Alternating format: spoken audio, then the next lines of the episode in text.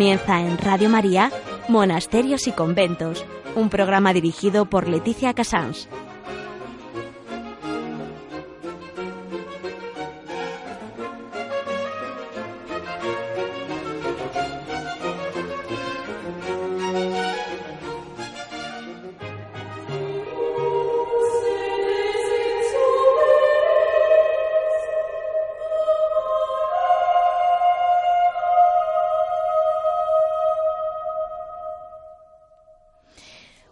Buenos días, son las 11, las 10 en Canarias.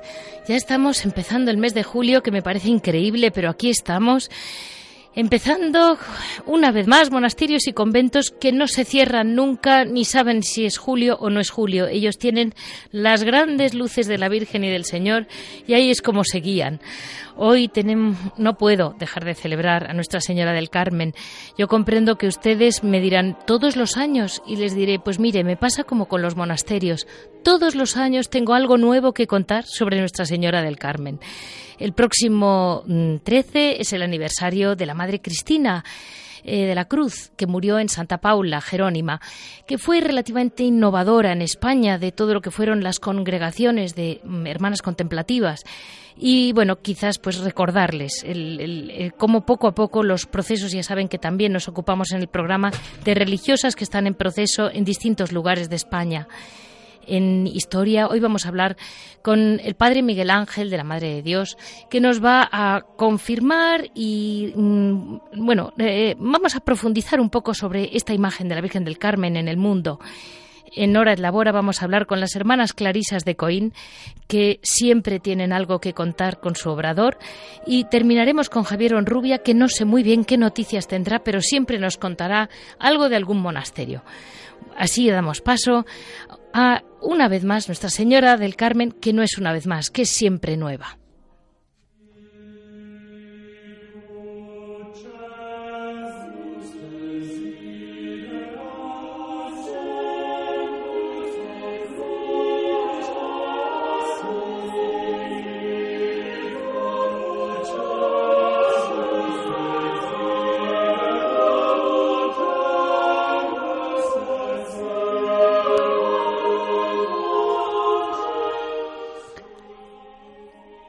Pues miren, dentro de unos días celebramos mm, la, fecha de Nuestra Señora del Carmen.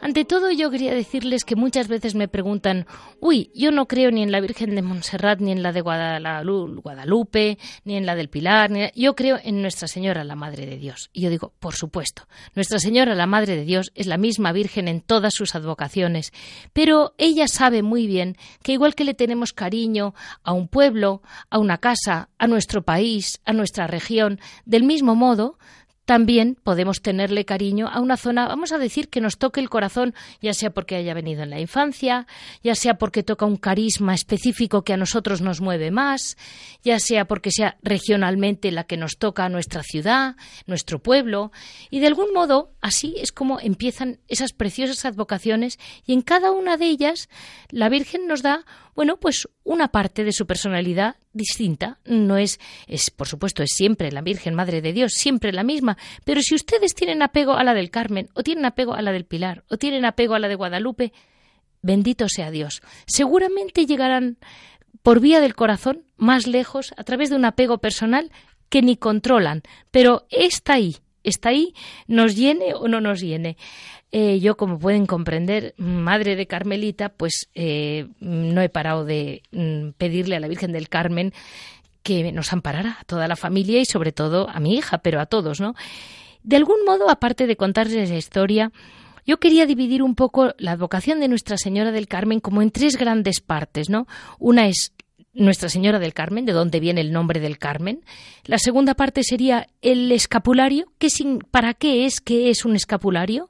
Y la tercera parte sería por qué es además Nuestra Señora del Carmen la patrona de los mares y la llamada estrella del mar. Eh, lo primero que les digo es que los antiguos ermitaños que se establecieron en el Monte Carmelo, que es de donde viene el nombre de los carmelitas, eh, fueron conocidos por una profundísima devoción a la Santísima Virgen en el Monte Carmelo, mm, en Tierra Santa.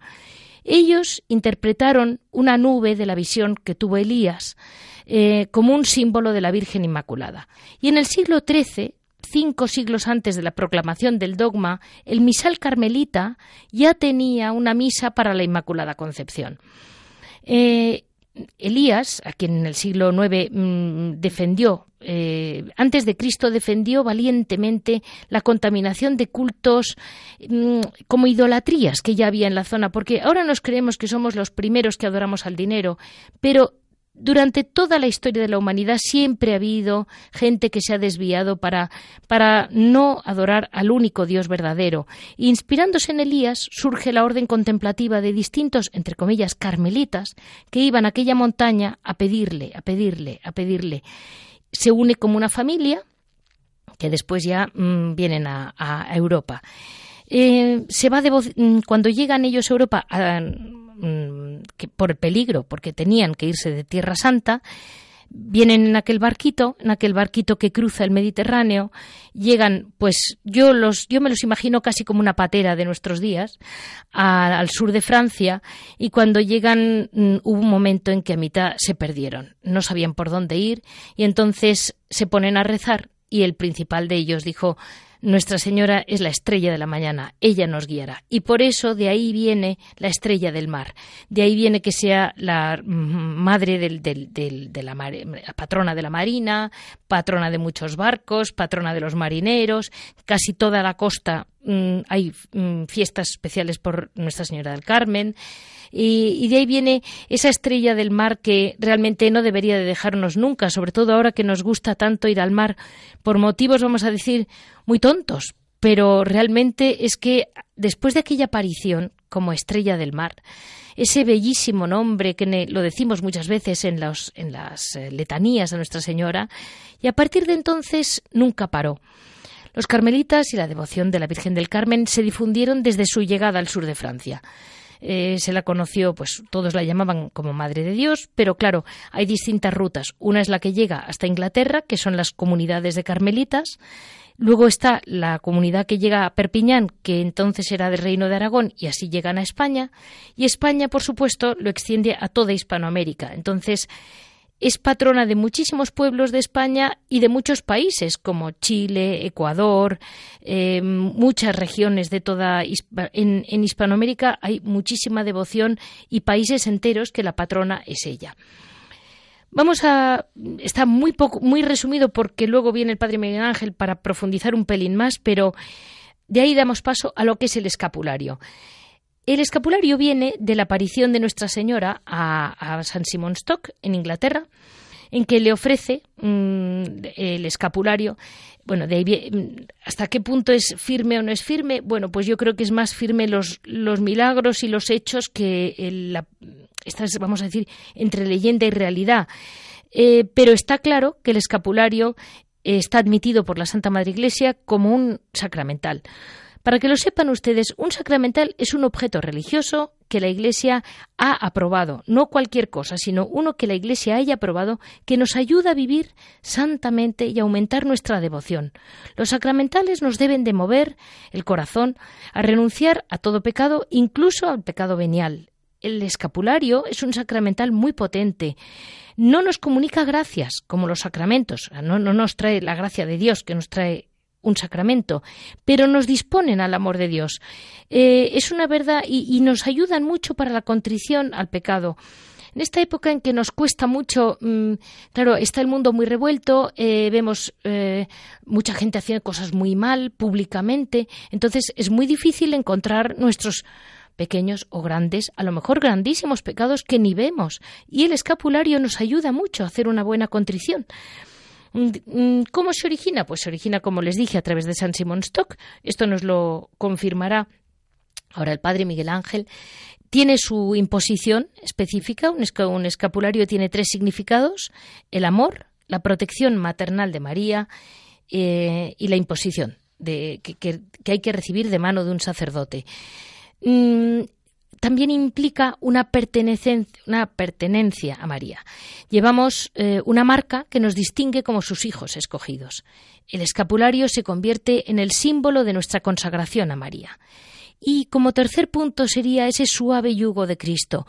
El escapulario simboliza el yugo de Jesús, que invita a cargar, pero que María nos ayuda a llevar.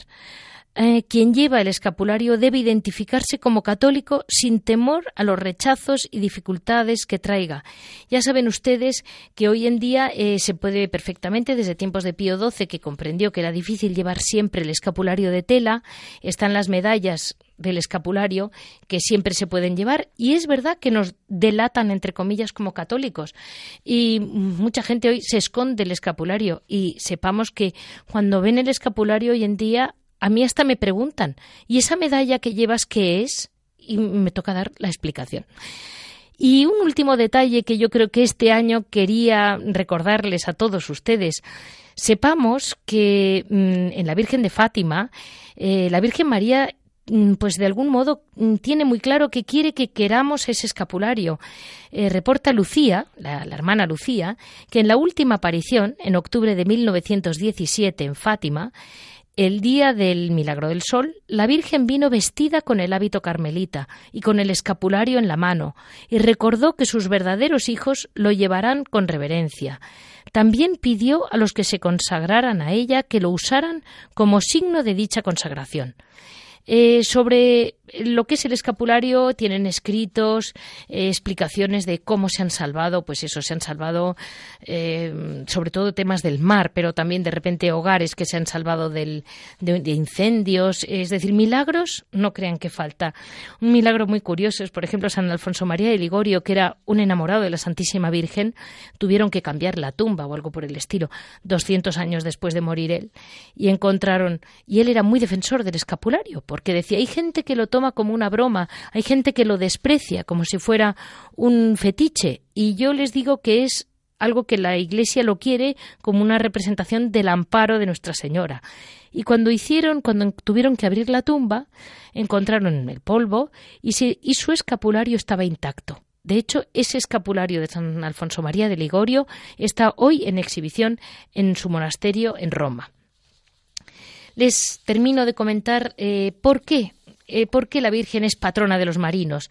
Pues eh, Nuestra Señora es patrona de los matrinos, como les he dicho, del origen de aquella devoción, de aquel barquito que cruzó. Estrella de los mares, porque además de ser patrona es también de toda la armada. Es un poco el apelativo que se le dio en latín, ¿no? como Stella Maris, que fue cuando el propio San Simón Stock dijo, mm, indudablemente quien nos ha salvado es ella.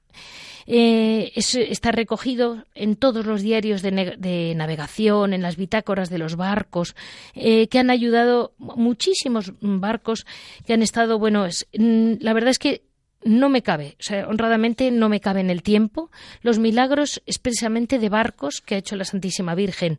Luego hay, de repente, pues la ciudad del Carmen, que se encuentra en México. Eh, todas las ciudades costeras, ha habido muchísimas, por ejemplo, el terremoto de Palmi es otro gran milagro de la Virgen, el naufragio de un barco que era el Galileo también lo salvó la Virgen María. Es decir, la Virgen del Carmen siempre se ha parecido mm, y ha tenido muy pendiente todo lo que es el mar. De hecho, en España, en muchísimos monasterios e iglesias pequeñitas que tocan el mar, eh, pues hay esa especie de predilección por la Virgen del Carmen, que a lo mejor ustedes lo han visto como en Alicatado, en muchos, muchos monasterios, en muchos sitios cerca del mar, en parroquias, en lugares de lo más sencillo, siempre cerca del mar. Eh, el, el, por qué el escapulario era así, pues yo creo que quien mejor nos los va a explicar es quien lo lleva todos los días, aunque sea a 40 grados, que es un hermano carmelita, el padre Miguel Ángel.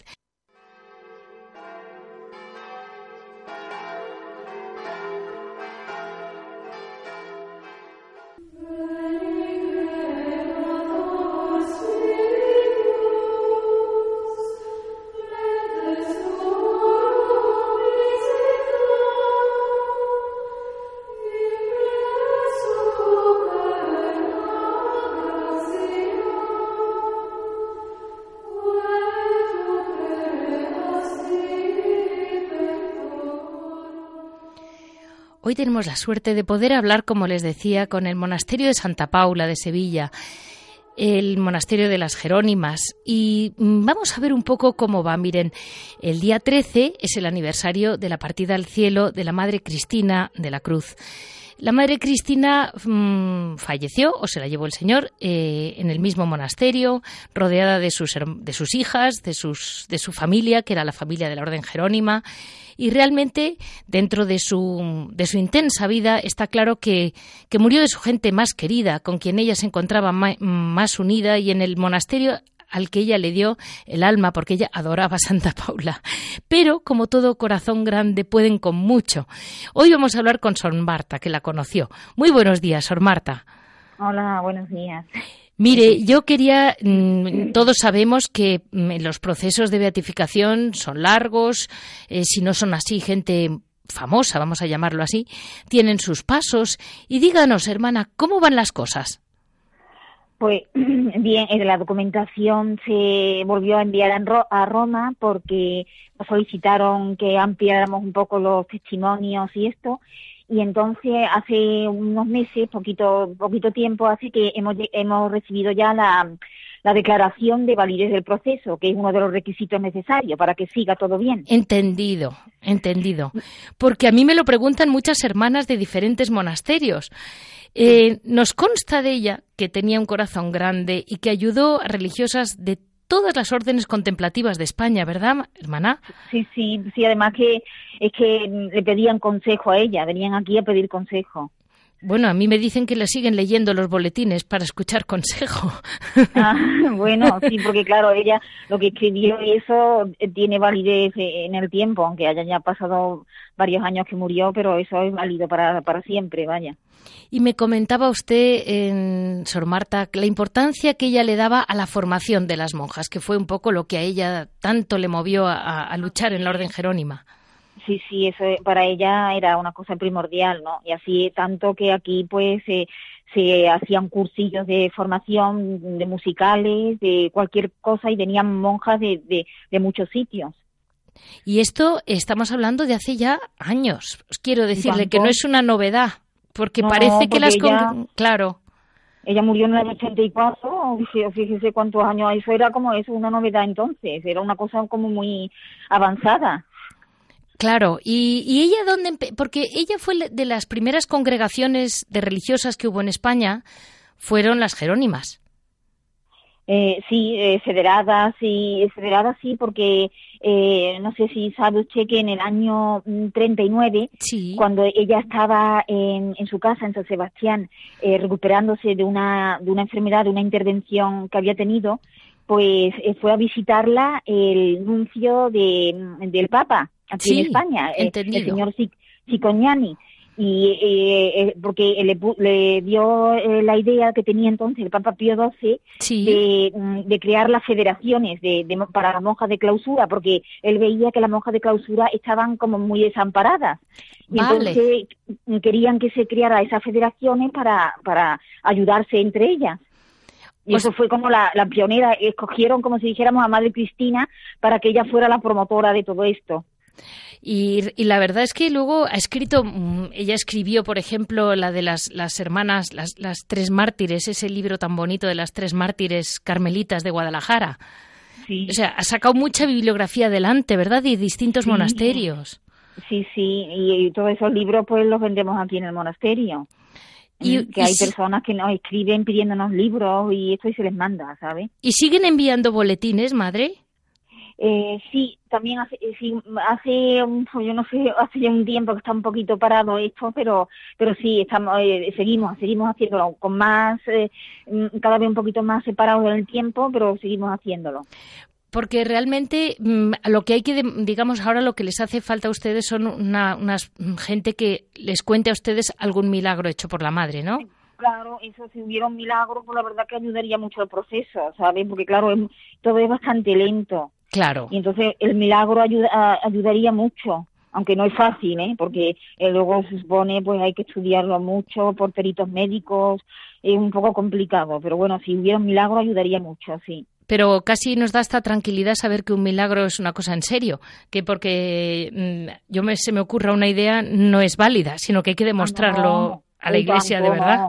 Sí, sí, no, y eso que además que se estudia bien, ¿eh? lo estudian en profundidad, ¿eh? Sí, sí. Que no, no, es cualquier cosa, vaya. Y tienen... Pero bueno, estamos, estamos ahí y a ver, va poco a poco, va adelante el proceso, despacio, pero bueno, sigue adelante su curso. Pues mm, me alegro que siga, me alegro que siga porque yo alguna vez hablo con el arzobispado de Sevilla, pero con ustedes hacía tiempo que no hablaba.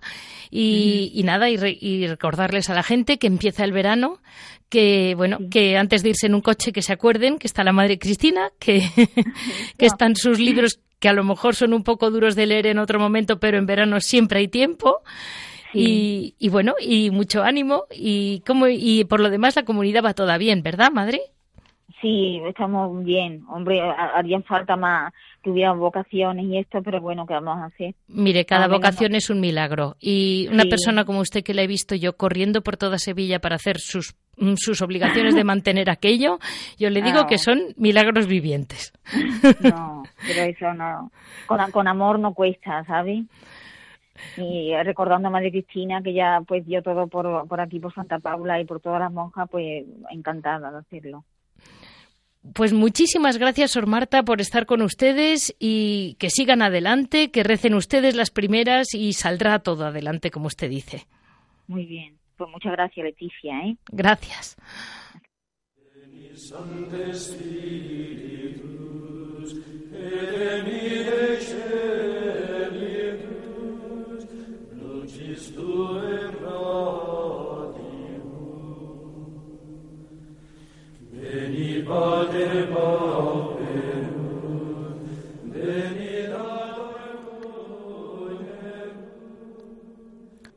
Vamos a dar paso a nuestras preguntas para profundizar un poco más sobre el por qué esa advocación mm, que tanta mm, potencia ha adquirido en el mundo entero de Nuestra Señora del Carmen eh, a través de pues eh, nuestro el, actual mm, prior del monasterio de Alba de Tormes masculino, el carmelita eh, Padre Miguel Ángel. Padre, muy buenos días. Buenos días, Leticia. Usted que se apellida mm, Padre Miguel Ángel de la Madre de Dios, o sea que lo tiene muy claro. Ah, es un apellido religioso clásico en nuestra orden desde muy antiguo, porque San Juan de la Cruz le recomendaba a los frailes y a las monjas que tomasen ese apellido religioso, diciéndoles que la Virgen se alegra mucho cuando la llaman con ese título. Ah, o sea que usted escuchó directamente a San Juan. Dijo, ya está. Eso, eso es lo que él recomendaba. y, mm, padre, estaba comentándoles un poco la historia, un poco dividida en tres partes, ¿no? Primero, lo que es la, advocación, el valor de una advocación o por qué la advocación del Carmen y cómo se expande tan deprisa por Europa y de España a América, claro, pero primero va la primera fase, la medieval, por Europa, ¿no? Ciertamente así es cuando aquellos cruzados que fueron a conquistar la tierra del Señor y fueron conquistados por el Señor de la tierra, se quedaron allí a vivir en el Monte Carmelo, dedicaron una pequeña capilla a la Virgen y, como usted muy bien ha, recordado, le dieron el título de la Señora del lugar, al igual que la Virgen de Fátima porque el lugar es Fátima o la Virgen de Lourdes porque el lugar es Lourdes, la Virgen del Monte Carmelo porque el lugar es el Monte Carmelo. Y a mediados del siglo XII, aquel grupo de cruzados se reunieron en torno a la Santísima Virgen, hacían oración en torno a ella, inspirados por el profeta Elías que había vivido allí, pues en el Monte Carmelo, en el libro de los Reyes se nos dice en el Antiguo Testamento que había una importantísima escuela profética. Posteriormente estos cruzados se extenderán por Europa a lo largo del siglo XIII, el siglo XIV, y con ellos llevarán la devoción tan arraigada de la Virgen del Carmen, que se extenderá por toda la Iglesia en Europa en primer lugar y después evidentemente a través de Europa en la evangelización de América y también a lo largo de los siglos en todo el mundo. Una devoción muy arraigada, muy extendida, porque se trata de manifestar el amor de la Madre, y a quien no cautiva el amor de una madre como es la Santísima Virgen, y por eso se extiende tan rápidamente. Mm, Padre Miguel Ángel, en la última aparición de Fátima, eh, Nuestra Señora se aparece con el hábito del Carmen. Exactamente, así es, así es. Y de hecho tengamos en cuenta que hay una unión especial, un hermanamiento especial entre estas dos advocaciones de la Santísima Virgen. De hecho, es comprensible que una de las videntes, la hermana Lucía, recibiera la vocación al Carmelo descalzo. De hecho, en este año, con motivo del primer centenario de las apariciones de Fátima, la Orden del Carmen Calzado y la Orden de Carmelitas Descalzos hace una aportación importante al centenario de Fátima. Se va a celebrar a partir del 14 de septiembre, durante una semana, un congreso internacional en Fátima, donde precisamente se va a tratar sobre la unión que hay entre la espiritualidad del Carmelo y la espiritualidad de Fátima el Carmelo está muy vinculado a Fátima. De hecho, en ese lugar, en Fátima, hay un monasterio de carmelitas descalzas y también hay un convento de carmelitas descalzos. Y se ha organizado ese congreso que tendrá lugar a partir del 14 de septiembre por las dos órdenes, calzados y descalzos, como aportación especial del Carmelo al primer centenario de las apariciones de Fátima. Uy, cómo me alegro porque porque lo había leído, lo sabía, pero no sabía todos estos detalles, por supuesto. Y... Sí, acudirán los generales de las dos órdenes y el programa es verdaderamente de gran interés espiritual y producirá grandes frutos también para incrementar todo aquello que ya se está celebrando en la conmemoración del primer centenario de Fátima. Y mm, padre, mm, yo recuerdo la, toma de hábito de mi hija, la, hermana Celia, que usted estaba, eh, cuando ella me dijo, es el santo hábito. Y con qué veneración casi, con qué amor se vistió su santo hábito. Y yo miraba y decía, bueno, pues, pues mucha gente tiene la sensación de que un hábito es casi como un uniforme, pero está claro que eh, es mucho más, solo por la carita de aquella niña que usted la habrá visto en muchas religiosas. Díganos qué valor tiene ese escapulario puesto que llevan ustedes. El hábito de la Orden del Carmen se denomina de esa manera, sí. el santo hábito, porque precisamente no se trata de un uniforme más, de un uniforme cualquiera o de un hábito cualquiera. Es el santo hábito porque es el mismo vestido de la Santísima Virgen. Vale. El, hábito del Carmen es principalmente el escapulario. Y el escapulario, según la tradición, fue entregado por la Santísima Virgen a San Simón Stock, general de la Orden. Por eso se le tiene gran devoción. Tengamos en cuenta que es un sacramental, es decir, un signo que al venerarlo nos ayuda de modo extraordinario, recibimos abundantes gracias, gracias especiales al vestirlo, al llevarlo sobre el corazón cuando se trata del pequeño escapulario o al vestir el santo hábito cuando se trata del hábito de la orden. Por eso se denomina santo hábito porque es el vestido de la Virgen y quien lo viste se siente de alguna manera especialmente protegido y a la vez comprometido a imitar las virtudes de la Virgen María.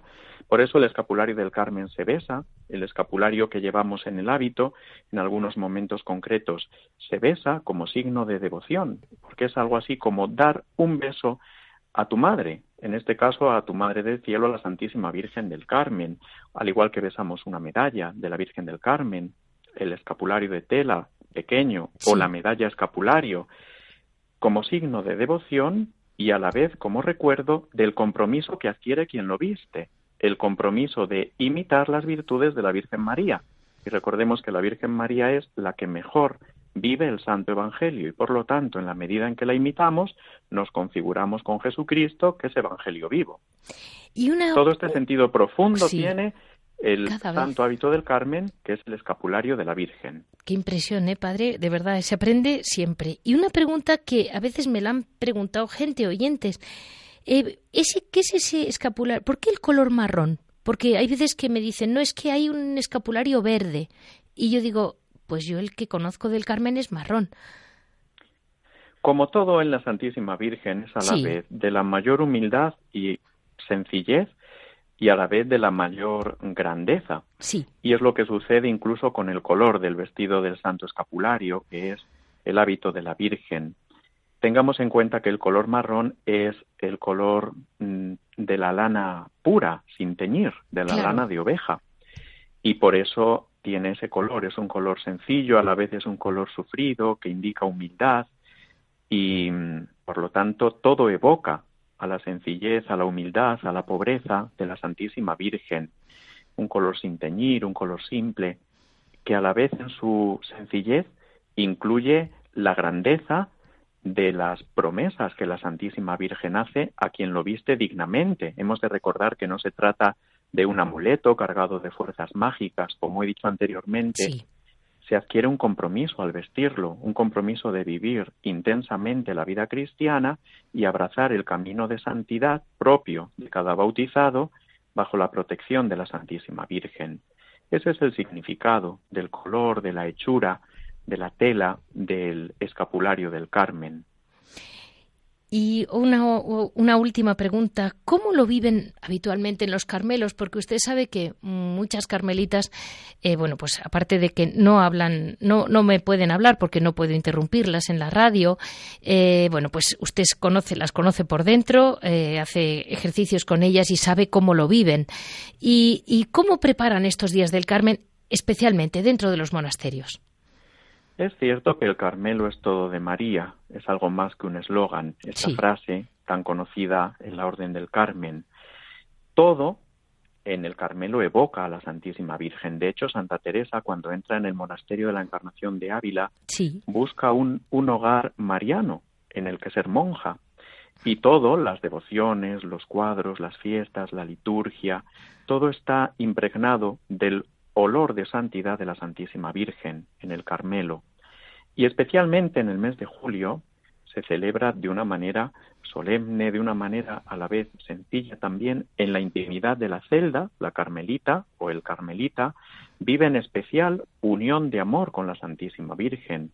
Todo el año, cada día, ciertamente, todas las fiestas del Señor se convierten también en el Carmelo en fiestas de la Santísima Virgen, porque esto, todo está envuelto en el ambiente de santidad, de nuestra dulcísima madre, como le gustaba llamarla a Santa Maravillas de Jesús. Es una expresión hermosa que simboliza cercanía, intimidad. Cada día en el Carmelo, en lo íntimo de la celda, familiaridad con la Virgen. Tal es la familiaridad que la orden tiene como título ser hermanos descalzos de la bienaventurada Virgen María del Monte Carmelo, es decir, la sentimos como madre amorosa y a la vez como nuestra hermana, es decir, tan cercana a nosotros que es pues que, vive con nosotros en la comunidad. De hecho, nuestro Señor le prometió a Santa Teresa que en una puerta estaría San José guardando la casa y en la otra la Santísima Virgen, simbolizando de nuevo la intimidad que el carmelita tiene con la Madre de Dios. Interiormente vive en unión con ella y esa unión se manifiesta también exteriormente, por medio del culto. En todas las iglesias del Carmelo, en los conventos de frailes y monasterios de monjas, se celebra solemnemente la novena del Carmen. Normalmente hay procesiones, Rosario de la Aurora, novena solemne predicada, hay cofradía del Carmen en todos nuestros conventos, en los lugares eh, costeros donde hay conventos del Carmen se celebra también de una manera muy solemne, pues es la patrona del mar, entre otros muchos patronazgos que la Virgen del Carmen tiene. En todos los pueblos y ciudades se celebra la novena con solemnidad y la procesión el día del Carmen, comenzando a primera hora con el Rosario de la Aurora, la celebración de la Santa Misa, la celebración del sacramento de la penitencia, distintos actos de culto mariano, por supuesto el rezo del Santo Rosario, la imposición del escapulario a nuevos miembros que quieran incorporarse a la familia espiritual del Carmelo, vistiendo el hábito de la Virgen. muchísimas eh, realidades que evocan el amor que a la Virgen Santísima se tiene en el Carmelo y que se transmite de, ese modo, ante todo por los sacramentos, los actos de culto, los ejercicios de piedad y también las obras de caridad que en toda hermandad del Carmen se lleva a cabo. ¿Ah, Que desde la espiritualidad del Carmelo se practica, evidentemente, siempre teniendo en cuenta las necesidades de la Iglesia y de los más desfavorecidos. Claro. Y bueno, le quería solamente hacer una última pregunta, que es una, no, no lo sé, me ha venido a la mente. Es que eh, he oído hablar de ella tantas veces como reina de los mares, ¿no? Que es un, ese gran nombre que se lo debieron de poner los militares más que ustedes, ¿no? O los marinos. Ella es la estrella del mar. De hecho, ese título a la Virgen le viene dado desde muy antiguo. Recordemos que el Monte Carmelo es una cordillera que comienza en la costa, en el Mediterráneo, allí en Haifa. Sí. y desde allí, desde el santuario Estela Maris, así se llama el santuario de la Virgen del Carmen en Tierra Santa, en Haifa, ella es la estrella del mar, recordémoslo, porque en, mientras surcamos las tempestades de nuestra vida, los mares tempestuosos, ella es la estrella que siempre permanece, iluminando la ruta que conduce hacia el cielo. En las galernas de la vida la invocamos como estrella del mar y ella es la porque ella es el faro luminoso que nos conduce por eso la vinculación de la Virgen del Carmen al mar a las gentes del mar a la marina a la armada es algo original que, aparece en el mismo instante en el cual los cruzados que se convierten en ermitaños en el Monte Carmelo construyen allí una capilla dedicada a la Virgen. Desde el principio, desde el primer instante, la advocación de la Virgen del Carmen está ligada al mar, el mar que simboliza también por su inmensidad el abismo de la misericordia de Dios, que no se puede medir, no se ve el fondo, la, anchura, la largura, la profundidad, porque es un abismo, una inmensidad. Pues así es el corazón de Dios misericordia para nosotros y el corazón de la Santísima Virgen. Inmensidad donde me pierdo, diría Santa Isabel de la Trinidad.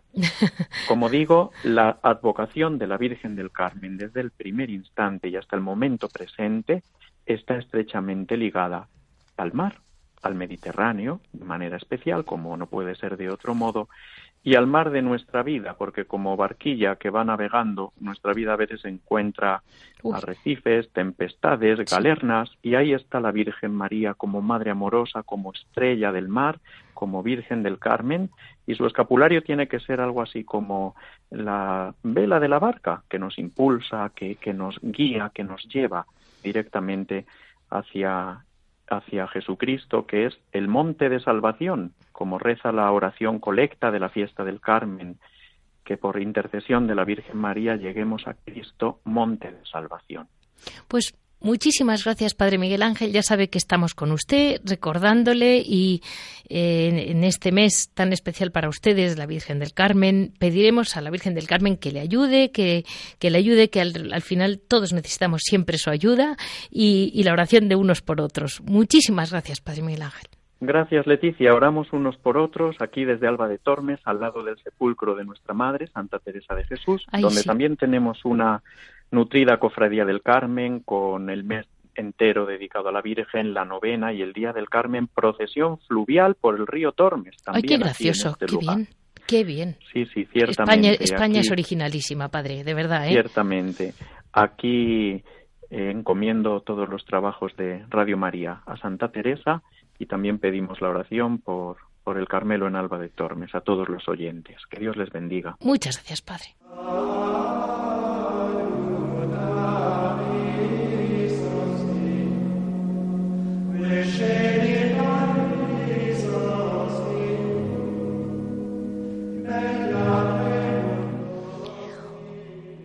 Hoy en Horas Labora, para romper un poco con el ritmo de este mes que mm, tanto quiero siempre dedicar a Nuestra Señora del Carmen, pero vamos a hablar con las hermanas Clarisas de Coín, porque yo creo que mm, llegando el verano también eh, saber sobre algún obrador y un obrador muy especial, y en Málaga con el calor que hace, que no sé cómo lo pueden hacer, vamos a hablar con las hermanas.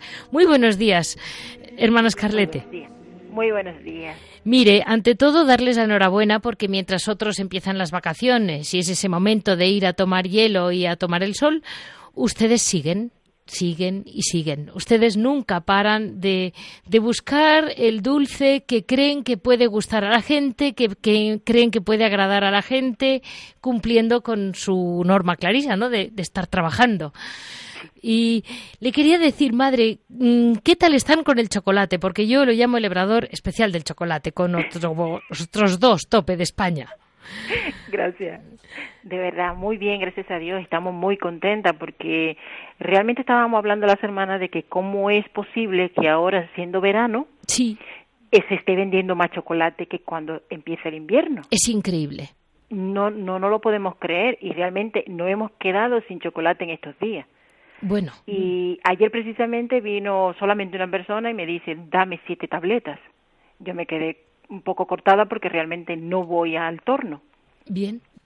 Entonces, las personas cada día están acostumbrándose más al chocolate este porque al no tener grasa hidrogenada ni tener grasa de palma, mm, o sea, es totalmente manteca de cacao y realmente creo que es mm, le digiere más, la persona lo digiere más y tiene un sabor que aún terminando de comerlo se queda en, en boca. Y eso gusta mucho tanto para el chocolate solamente cuando el chocolate tiene sésamo o cuando tiene algún tipo de semilla, que realmente vamos agregándola porque dice que tiene una fuente muy buena nutricional. O sea que al final, hermana Scarlett, me está queriendo decir que además de utilizar, están utilizando un chocolate de muy primera calidad. Sí, siempre. Claro, porque siempre. ese es el problema es que a veces, ¿verdad? Los dulces, mm, ustedes les llegan los, el producto y sin, claro, es, hay que arriesgarse. Pero claro, ustedes están en Coín, cerca de Málaga, y usted sabe de chocolate. Entonces usted se ha arriesgado a comprar un chocolate eh, muy bueno que usted lo paga, claro, porque eh, cuando no se utilizan grasas hidrogenadas se paga, pero a la gente le está gustando. Sí, realmente compramos chocolate siempre de origen ¿Y cómo no, se le, cómo no se les corta en verano? ¿Cómo no se les derrite? A ver, porque, claro. porque yo lo miro y digo, vamos, a ver, ¿cómo podrán las monjas en un obrador que te, te debes de achichar? Bueno, los conventos son frescos, pero a ver, cuénteme, ¿cómo hacen ustedes una capa de chocolate y aguanta en Málaga? Realmente, eh, nosotros estamos en plena huerta, no estaba dentro de la casa. Bueno. Eh, eh, el obrador está fuera de la casa porque la casa es pequeña, es nueva, pero es pequeña y aparte de eso nos conviene más porque así nunca se quedan las monjas trabajando en el obrador aunque estemos en el recreo sino que cuando cortamos el obrador, terminamos de trabajar, inmediatamente estamos en casa.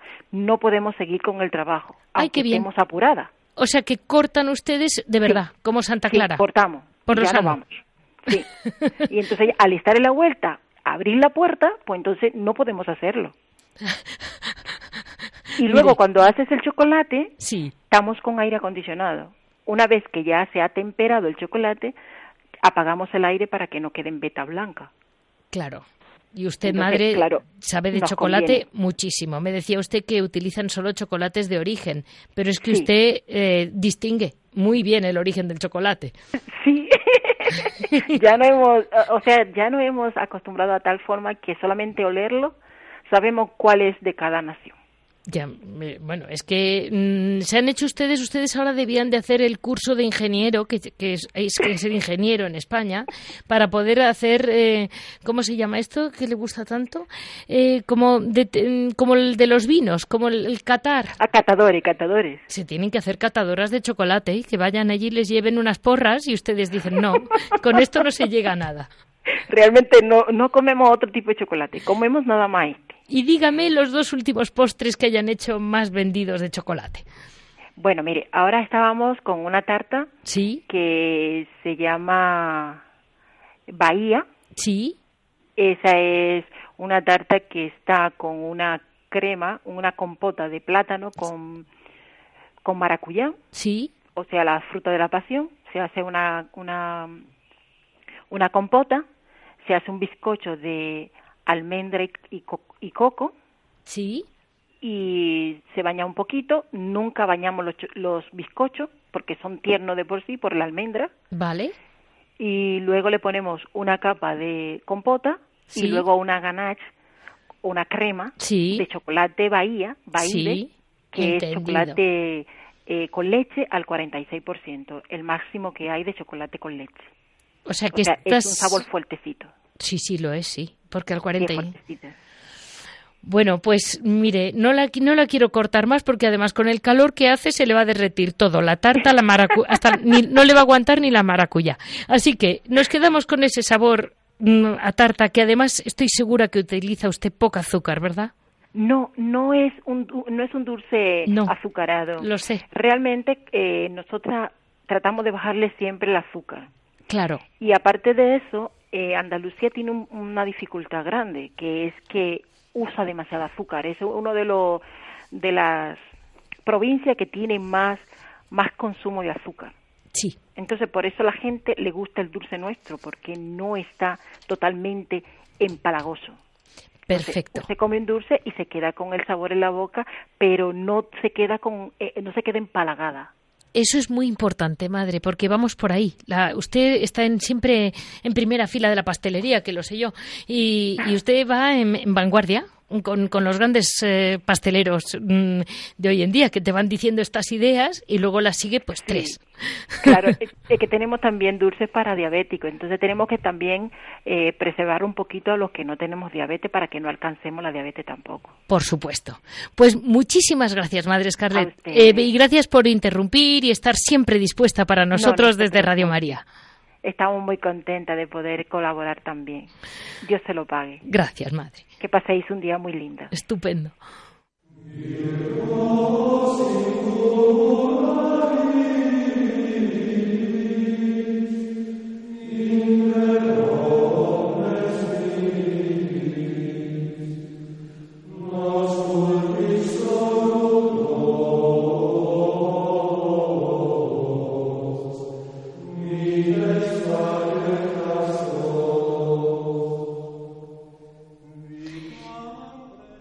Tenemos con nosotros en este, en este trocito sorpresa del programa a Javier Onrubia, que a ver qué nos cuenta hoy de algún monasterio. Seguro que algo habrá nuevo. Muy buenos días, Javier. Buenos días, Leticia, ¿qué tal? Pues aquí estamos, entre empezando a celebrar la Virgen del Carmen, porque ya estamos calentando motores para este día 16, que no voy a estar con los oyentes hasta después, justo después, y, y bueno, y recordarles también, ¿no? Eh, que, que falleció tía Cristina el día 13 de julio, o el, perdón, la madre Cristina de la Cruz. La verdad es que un personaje muy, muy, muy interesante, una gran intelectual, una mujer eh, que a mí me sorprendió mucho porque yo, eh, la verdad es que no llegué a conocerla personalmente, pero por esas cosas que esas equivocaciones tan estupendas que suele tener alguno cuando es joven, yo la, en el año, en el año 80 la felicité pues allá para mayo o así, por el día de Santa Paula, y resulta que no era Santa Paula romana, la patrona, la patrona del monasterio, del precioso monasterio de Santa Paula de Sevilla, sino que era otra Santa Paula. Entonces me mandó una, una postal que tengo como una verdadera reliquia, fíjate, el 21 de junio de 1980. O sea, como quien, como quien dice, no ha pasado nada de tiempo, ¿no? No, no. es muy cortita, voy a leerla, dice, muy estimado en el Señor. Mucho agradecemos su anterior y recuerdo, pero nuestra Santa Paula romana se celebra el 26 de enero, en lo más crudo del año. Hasta en, hasta en esto es penitencial. Le envío una foto de nuestra exquisita portada, a ver si se anima a visitarlo con todo afecto, Sor Cristina de Arteaga. Y muchos años después ya de morir ella, pues pudiera Santa Paula y efectivamente la portada del monasterio y todo el monasterio en sí es una preciosidad sí, de, la verdad es monasterio. Que es, una belleza un sitio que invita al silencio, al recogimiento y sobre todo, pues como es la norma de, esta sesión del programa, las piedras vivas también muy edificantes. Eh, es uno de los primeros monasterios que empezó a tener hermanas de la India. Me contabas, ¿no? Que conocías el, origen y la madre Niñama, que es la actual priora, los, te conocía muy bien, ¿eh? Sí, efectivamente, mira, eh, hay un monje en el monasterio de Santa María del Parral, el único que queda ya, por desgracia, de monjes jerónimos en España. En el monasterio de Santa María del Parral está Fray José de Kerala. Kerala es un estado de la India y es donde más católicos hay.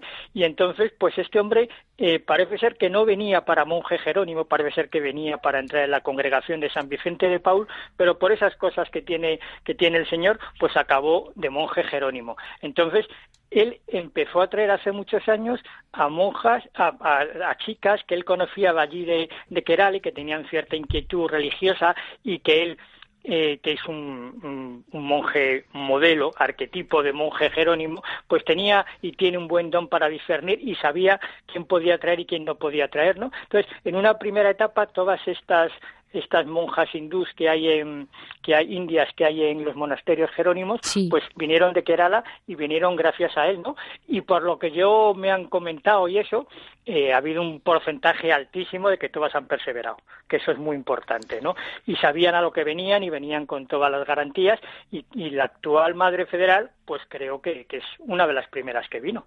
Entonces el origen está ahí en este Fray José de en este Fray José de Kerala, que algún día le quiero preguntar cómo se enteraría él que existían los jerónimos allí en, la India, ¿no? debe ser una historia apasionante. Porque es una orden estrictamente religiosa española, contemplativa española. Efectivamente, solamente hubo, bueno, cuando Portugal era España, ¿no? Eh, pues eh, hubo el monasterio famoso de Belén, ya también una preciosidad de monasterio, pero siempre ha sido una orden típica y genuinamente española, ¿no? Muy pegada, muy pegada a la monarquía española y y es una orden a la que yo la quiero muchísimo porque, como ya sabrán nuestros oyentes, el, el último programa pues hizo una pequeña mención, una mención de que mi, mi, primera visita a un monasterio pues fue el monasterio de Santa María del Parral de Segovia. Para mí, creo que es el monasterio más bonito que hay en España, situado en la Alameda del Eresma, eh, al lado del río. Eh, enfrente tienes todo el paisaje de la ciudad de Segovia, todas las torres de la catedral, de las numerosas iglesias de Segovia, y está en un sitio, la verdad es que pocos monasterios están tan bien construidos como el del monasterio del Parral y el entorno que en, el que está, ¿no? Entonces, yo es un monasterio que suelo ir con cierta frecuencia, no tanta como quisiera, y eso que es el, yo creo que junto con el de Santa María del Paular de los benedictinos de Rascafría, es de los monasterios que tenemos más mano en, Madrid, ¿no? Y es un sitio, es un entorno, es un entorno privilegiado este, este monasterio. Y bueno, parece ser que hay un pequeño mm, crecimiento ahora de, de la orden, porque la orden ha pasado por diversas vicisitudes. ¿no? Yo recuerdo que cuando fui en el año 78, en la Semana Santa del año 78, me recibió el que estaba de, de portero, ya murió, Fray Julián, un monje, vamos, un monje, un, un hermano maravilloso, ¿no? Que tenía un don de gente increíble para recibir a todas las visitas y eso, ¿no? Y me pasó con el prior Fray Ignacio de Madrid, que vive todavía, está el hombre ya muy mayor en Segovia, en el Parral, casi no participa de los actos comunitarios. Y me dijo, mira Javier, yo te puedo dar los libros que quieras, lo que necesites, pero lo mejor es que si puedes quedarte unos días, nos veas cómo, cómo vivimos aquí, cómo es un día de los monjes jerónimos, ¿no? Y esa acogida, esa, esa apertura, esa fraternidad me cautivó y es lo, si a lo mejor me hubiesen recibido de una manera más fría o más protocolaria, pues a lo mejor a mí no me hubiese interesado la vida monástica, ¿no? Pero ese recibimiento en el parral es el que desencadenó, decir, bueno, pues voy a ver otras órdenes a ver si son así. Y efectivamente, normalmente casi todas las órdenes monásticas, cuando vas a un monasterio, pues te suelen recibir así, ¿no? Y en el monasterio del Parral, pues bueno, eh, con la triste y desastrosa y nefasta desamortización de Mendizábal, que acabaron, acabar los jerónimos, como no tenían monasterios fuera de España, pues no pudieron irse a otros monasterios, como los trapenses, por ejemplo, o los cartujos, ¿no? Y entonces, pues bueno, muchos quedaron de párrocos, otros se fueron a sus pueblos, y entonces, pues cuando ya se volvió a restaurar la vida regular en España, pues bueno, fue, fue bastante difícil, hubo algunos intentos en el Escorial, pero vamos, no. Y luego el primer intento, que fue el de Fari Manuel de la Sagrada Familia, un mártir que mataron en Paracuellos en noviembre de 1936, pues en el monasterio de Santa María del Parral, poco antes de, de proclamarse la Segunda República. Y fue una comunidad pequeña, por cierto, ahí había había un monje jerónimo muy curioso que luego fue eremita camaldulense. Entonces él estaba en el parral, fue al yermo de Nuestra Señora de Herrera, volvió al Parral, otra vez al yermo y por fin ya se quedó en el yermo el Padre Pío, con el que yo, no, no, le conocí, pero me escribí, tengo varias cartas de él, el Padre Pío, uh. entonces fue uno de los restauradores del monasterio de Santa María del Parral de la Orden Jerónima y acabó y está enterrado en el, en el yermo de Nuestra Señora de Herrera. ¿no? entonces, pues todas esas vicisitudes, el fundador tuvo que salir por un, fíjate, salió del monasterio porque estaba algo enfermo y en Madrid lo, lo fusilaron, ¿no? Al empezar la guerra. Y luego, pues hubo un boom vocacional tremendo. Hay una foto preciosa allá por el año 46 o 47, en el que hay algo así como 80 monjes, ¿no? Entonces había una cancioncilla, algo así como de, que decía, niña, no dijes a tu novio que vaya al parral porque de allí no vuelve a salir, no sé qué. No había un boom vocacional de Jerónimo y entonces, pues eh, había muchísimos monjes. Me decías tú, Javier, que tienes un librito, ¿no? Que hay un librito especial sobre el parral. Sí, bueno, en el, en el monasterio del Parral, los jerónimos siempre han sido unas personas que, aparte de lo característico de su carisma monástico, que es el esplendor litúrgico, ¿no? Eh, todos hemos oído hablar del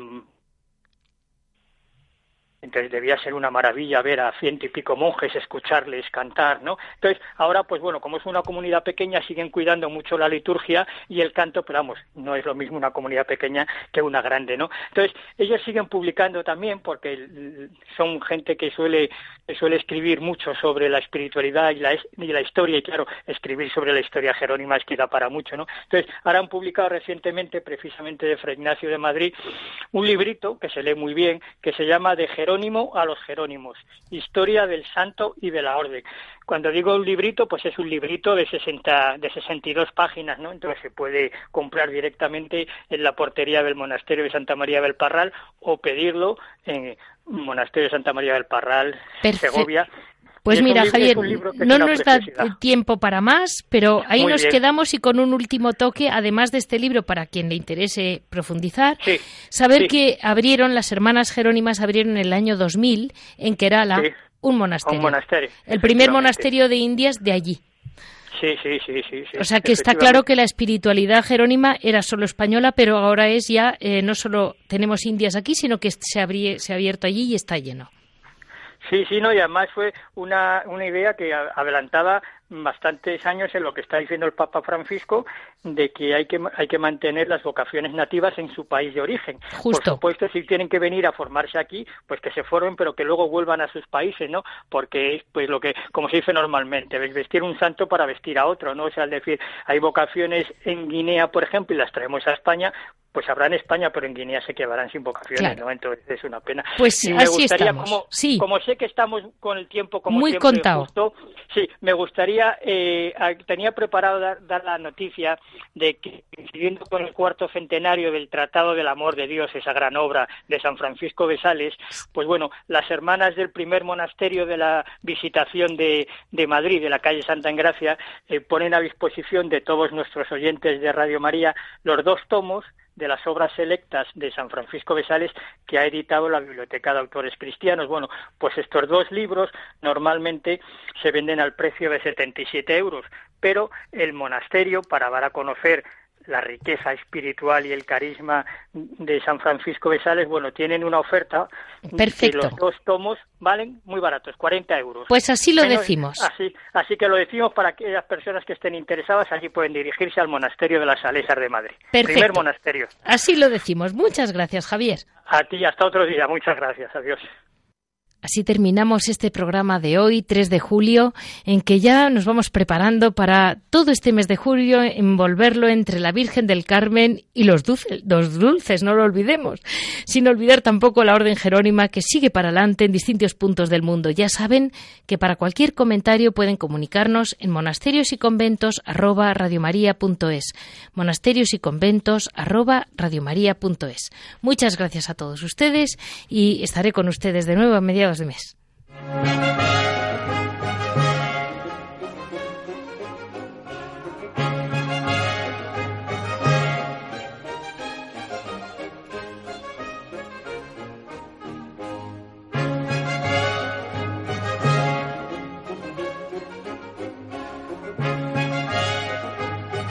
Han escuchado Monasterios y Conventos, un programa dirigido por Leticia Casans.